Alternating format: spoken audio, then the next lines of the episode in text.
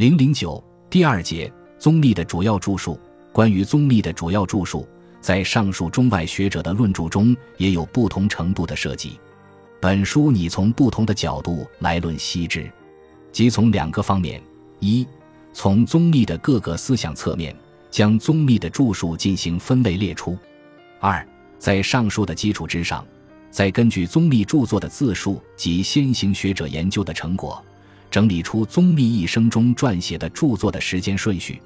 这两方面的梳理，对本书的主题研究。及研究宗密的心性思想和修持论有着密不可分的相应关系。可以说，假如把宗密的生平、著述等比作他整个思想的根本骨骼与脉络的话，那么宗密的心性思想和实践论便是他的整个哲学思想的血肉和骨髓。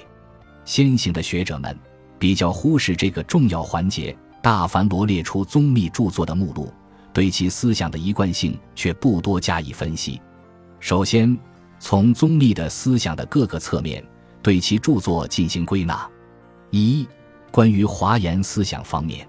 后代虽然将宗密列为华严五祖，但从其所有著述的比重而言，有关华严方面的著述仅占很小一部分。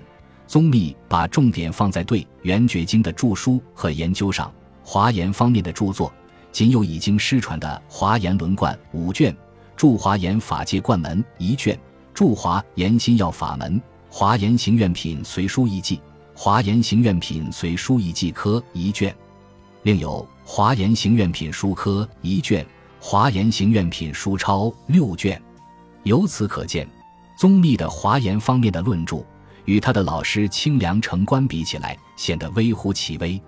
作者认为，宗密在拜城关为师之前，思想已基本成熟。加上随时攻华严也不过只有两年的时间，而且研究的主要目的也许只是为了勘合圆觉而已，因此在华严思想方面并无超师越祖的建树，只能说基本上承袭了成观的思想，而智眼法藏的华严思想给他的影响甚微。二、关于圆觉经的著述，从宗密的自述和史传中可以知道，宗密对圆觉经是情有独钟的。他在做沙弥时洗的此经之后，便认为这是前世的夙缘，是佛菩萨恩赐予他的法宝，故发誓终身要弘扬此经。因此，他为此穷其一生，写下了大量的注释《圆觉经》的著作。从这个意义上来说，宗密从华严改折到圆觉，形成了他以《圆觉经》为中心的独自的思想路线。由于宗密对《圆觉经》的大力弘扬，从客观意义上来说，是从宗密开始打破了华严宗以华严经为根本宗义的传统，从而大大减弱和动摇了华严经的至高无上的传统地位和绝对的权威性。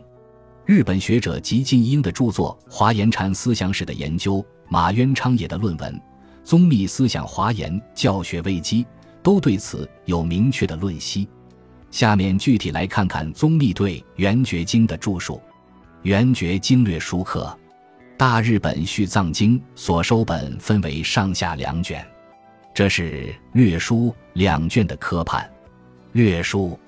流通本为四卷，书前有金子光大夫手中书，是郎尚书门下平章冲吉贤集殿大学士裴修撰述的《大方广圆觉修多罗利经略书序》，这是将大书的精要用简略的书文加以概括。宗密在此书的本序中，说明了他著述的意图：官夫文赋一博，承让杂华，直体投机，无邪圆觉，故参详诸论，反复百家，以利其器，方为疏解。明心圣旨，集思言经，亦备性相，禅间顿见，乐成三卷，以传强学。然上中下品根欲性书，今将法笔曲成。从其意简，更搜精要，直注本经。书即是集心，日益日损者矣。略书抄，流通本为十二卷，这是宗密对自己的略书的注书，也是对大书抄十三卷的经义进行概略。无门传教林坛次子明义大师思齐的序中说：“归峰定慧禅师略书两卷，略抄六卷，书以通经。”抄以通书，探则而所引，辞简而易博，则备之。本抄卷第一，就开门见山地写到龟峰兰惹沙门宗密于大抄略出，可见此抄乃是由大抄中略出的文句。圆觉经大书科文和圆觉经大书抄科文，宗密在大书抄中说有圆觉经大书科文一卷，倚天录中言记二卷或一卷。由日本学者保研兴隆所编辑的《佛典书抄目录》中载有大书科二卷，但圆觉经大书科文今已失传。续藏经第一八七四中的是圆觉经大书抄科文的残存三卷本。而非圆觉经大书科文，撰述时间是在长庆元年到长庆四年，地点为终南山草堂寺。现三卷之中，上卷已佚，中卷尚存一部分，下卷全文尚存。大书现为十二卷本。关于此书的卷数，《大书钞》和《法界宗五祖略记》中说是三卷，《倚天录》说六卷或三卷，《宁然录》《诸宗章书录》。佛典书钞目录等说有六卷，此书于长庆三年写成。明代万历三十五年冬，余杭径山纪兆安的批语中有除科文外，通记全书一十二卷，记字一十三万一千六百五十。书前有本序一篇，题为《终南山草堂寺沙门宗秘书》，也附有裴修的序，内容与略书的序文相同。只是官职改成了唐江西道观察使、洪州刺史兼御史大夫。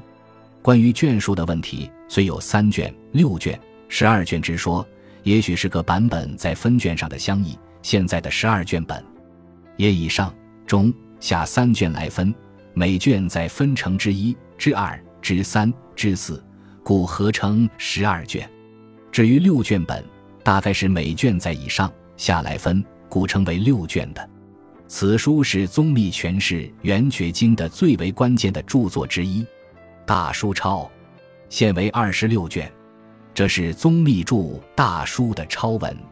在裴修的《大书》及略书的序文和《大书抄》《法界宗五祖略记》中都写到《大抄》十三卷，《倚天录》中说二十六卷或十三卷，而《宁然录》《诸宗章书录》《佛典书抄目录》等则说有二十六卷。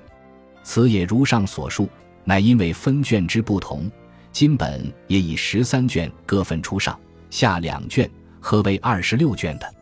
从卷数来看，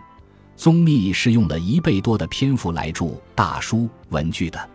从篆书的顺序上推测，此抄应是继大书完成后的长庆三年开始执笔，完稿于元纪之年的会昌元年正月之间。卷首附有时，绍兴戊午岁孟春初六日，平江府昆山能人院沙门一天影托宣孝定门人员会的大方广圆觉经大抄序，序文其首便说：“自抄自唐至今，故有年矣。意语虽摹方版，中国未尝印行。副本征传，三写乌马，因获高丽印本与写本参教，且见互有得失。”遂根其所出经论祖文三副对详，一成楷定，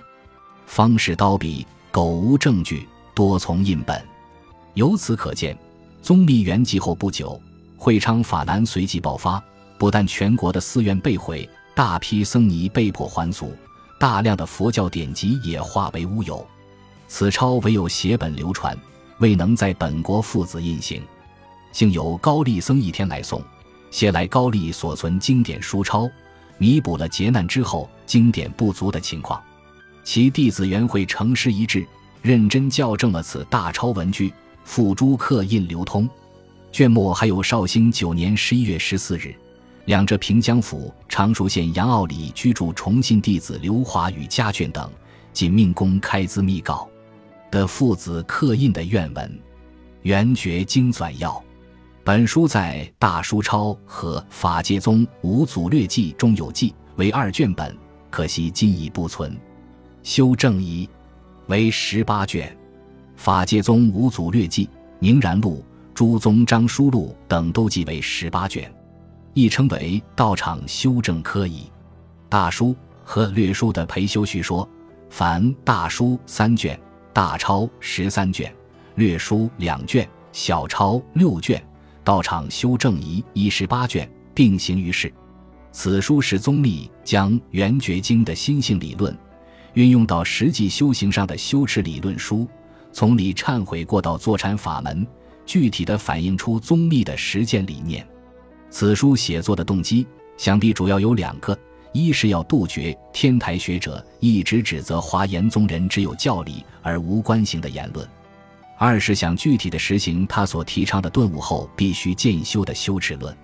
不过，此书中的坐禅方法基本上是仿照天台小止观的。此书一直成为宗密思想研究者视而不见的盲点，未经认真研究，本书将之作为反映宗密的实践思想的重要著作之一来加以研究。圆觉道场六十亿，